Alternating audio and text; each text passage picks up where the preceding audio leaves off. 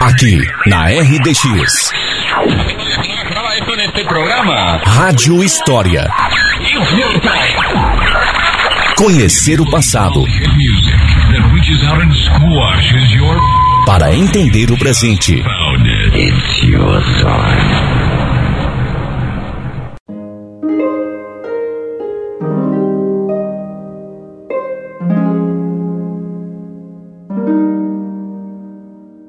Olá, ouvintes da Rádio Difusora. Aqui quem fala é a Jéssica Franco. Pois é, eu ando meio sumida do programa por esses tempos, mas especialmente hoje eu resolvi voltar e lhes contar uma história muito especial. Na história, há muito tempo, já não contamos apenas a história dos grandes homens, dos grandes feitos e da história dita oficial. Afinal de contas, o que é importante contar? Sobre quem é importante falar? Afinal, o que é a história? De toda a minha carreira como historiadora até então, eu aprendi que a história não trata apenas de fatos, de datas e de guerra. A história é sobre seres humanos, sobre a ação dos humanos no tempo. Portanto, todos nós temos a nossa história Todos nós fazemos parte da história e somos indivíduos históricos. Além disso, eu aprendi nos livros que a história de uma única pessoa pode nos revelar muito mais do que uma trajetória pessoal. Pode nos mostrar a história de um tempo, de uma época, de um lugar, de uma cidade. E pode refletir a história de tantas outras pessoas no mundo.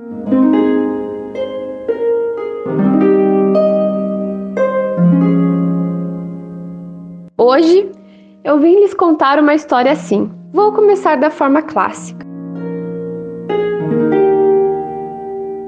Era uma vez uma menina que nasceu no dia 10 de setembro de 1949, período pós-guerra de muita dificuldade para o Brasil e para o mundo todo.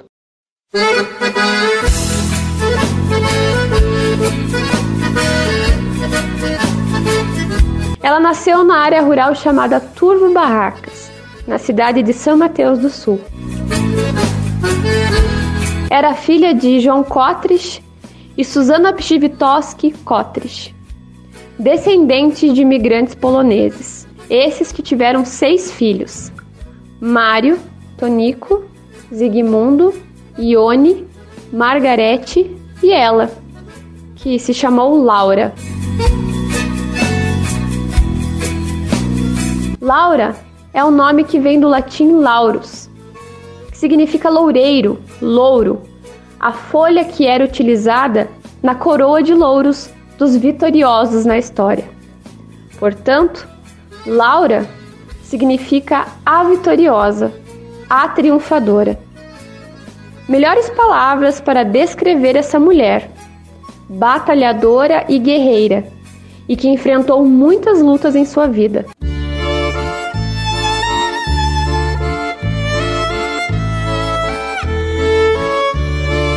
A vida de Laura também é a história de muitas mulheres, de muitas mães, e fez parte da história da nossa cidade.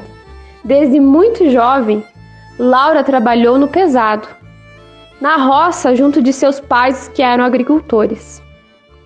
Ela casou muito jovem e esse casamento lhe trouxe primeiramente dois filhos, Adão e Cristiano, que faleceram ainda bebês.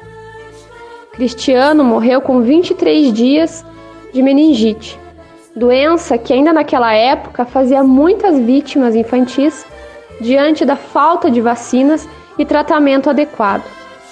Adão morreu ainda na barriga da mãe, depois dela sofrer agressões de seu marido alcoólatra.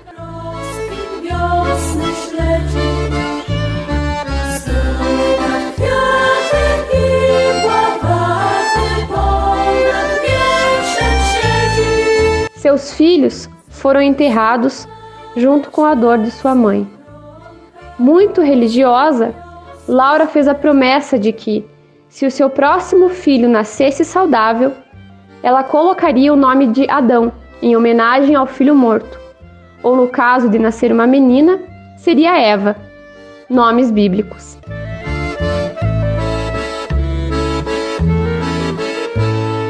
Sua promessa foi atendida e nasceu então sua primeira filha, Eva Maria, e depois a mais nova, Ivanir. Depois de se separar de seu marido violento, Laura deixou as meninas na casa dos pais e foi para a cidade trabalhar como doméstica. Visitava suas filhas no interior até ter condições de levá-las para morar junto com ela na cidade. Seu quinto filho, Valtencir, foi fruto de seu segundo relacionamento. Mas, como milhares de mulheres no Brasil e no mundo, Laura criou e sustentou seus filhos sozinha.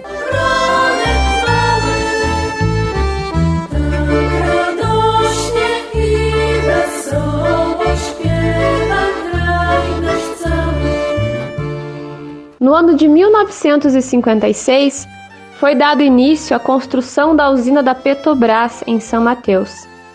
Com o início das atividades da primeira usina em 1972 e da ampliação da área industrial da cidade com a segunda usina em 1991, movimentando assim a economia local, que até então vivia da agricultura e comércio e da produção e exportação da erva mate. Foi nesse contexto que Laura trabalhava como empregada doméstica em uma república do centro da cidade, que hospedava os trabalhadores de fora que atuavam na refinaria samateuense.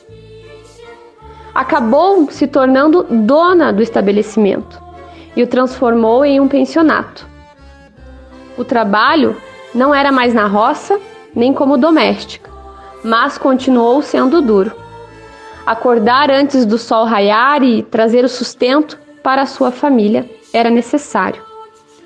Tudo o que conquistou foi através do seu trabalho.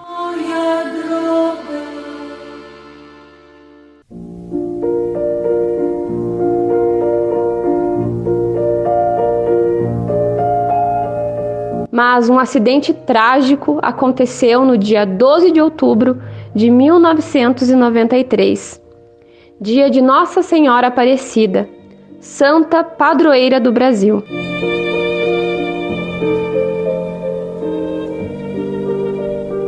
A explosão de uma válvula de um botijão de gás causou um incêndio na pensão de Laura, que a fez perder praticamente tudo. Mas ela não desistiu. Sua fé não a abandonou. Laura fez uma promessa a Nossa Senhora Aparecida da qual se tornou devota a partir daquele dia. Pois, apesar do trágico acidente, ninguém de sua família ou de seus hóspedes se feriu. Recomeçou novamente do zero. Teve também a ajuda de familiares, moradores da cidade e da prefeitura. Talvez uma ajudinha de Nossa Senhora Aparecida também, mas principalmente com mais trabalho duro. Assim, a pensão da dona Laura, como se chamava e como ela ficou conhecida, foi reconstruída das cinzas, na região do bairro da Vila Promon, na Vila Boasque, próxima à instalação da Six Petrobras, onde a pensão funcionou até poucos dias atrás. Patrimônio simples, mas da família. No local, hoje ela vive com a sua filha mais velha e o restante da propriedade for arrendado para o funcionamento de uma escola de futebol.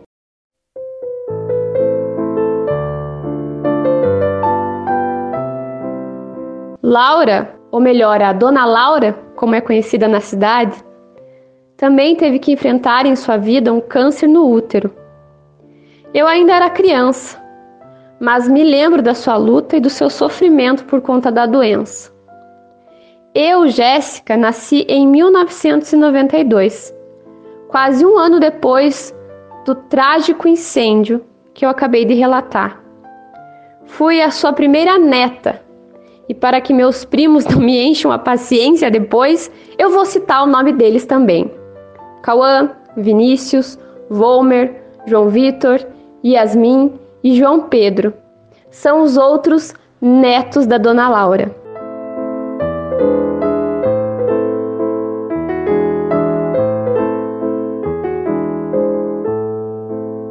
As lembranças que guardo da minha infância, nas visitas que eu fazia à casa de minha avó, são um pouco diferentes das demais crianças.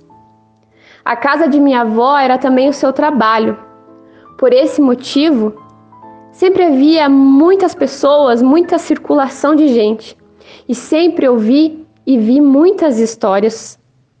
Pois por lá diversas pessoas de diversas partes desse Brasil passaram. Talvez tenha sido aí que o meu gosto pela história local tenha começado. Mas como toda casa de vó tem suas mordomias, eu também me recordo do sorvete que eu comia por lá e da minha ostentação ao contar para os meus amiguinhos que na casa da minha avó eu tinha sorvete de graça, pois ela vendia. Também lembro da rede que eu adorava me balançar que tinha por lá e da Chica, sua baitaca de estimação e companheira fiel, que eu adorava provocar. Ontem, dia 10 de setembro, foi o seu aniversário de 72 anos. 72 anos de história que tentei contar aqui, com o que tenho no coração, vó, e não com o que aprendi nos livros da faculdade.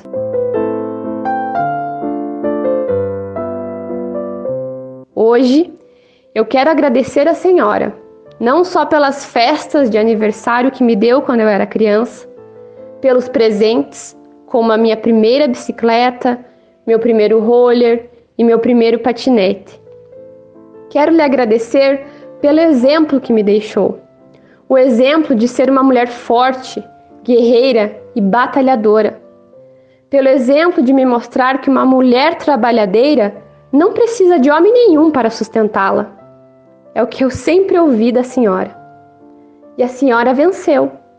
Com tropeços e obstáculos no meio do caminho, criou seus filhos e netos de forma digna, com muita simplicidade, humildade e uns puxões de orelha também.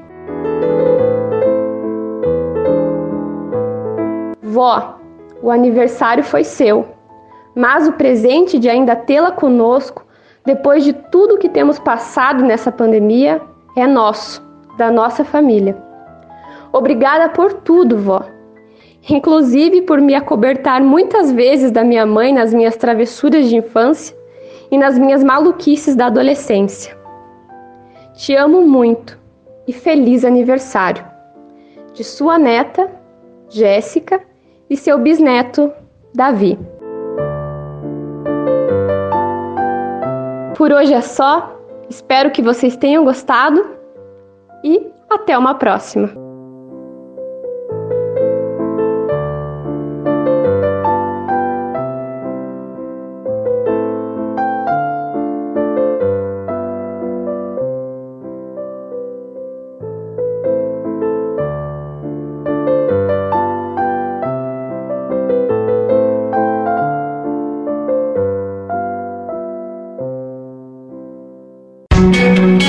Para ouvir todos os episódios da Rádio História que já foram ao ar, acesse o Spotify e pesquise por Rádio História RDX FM.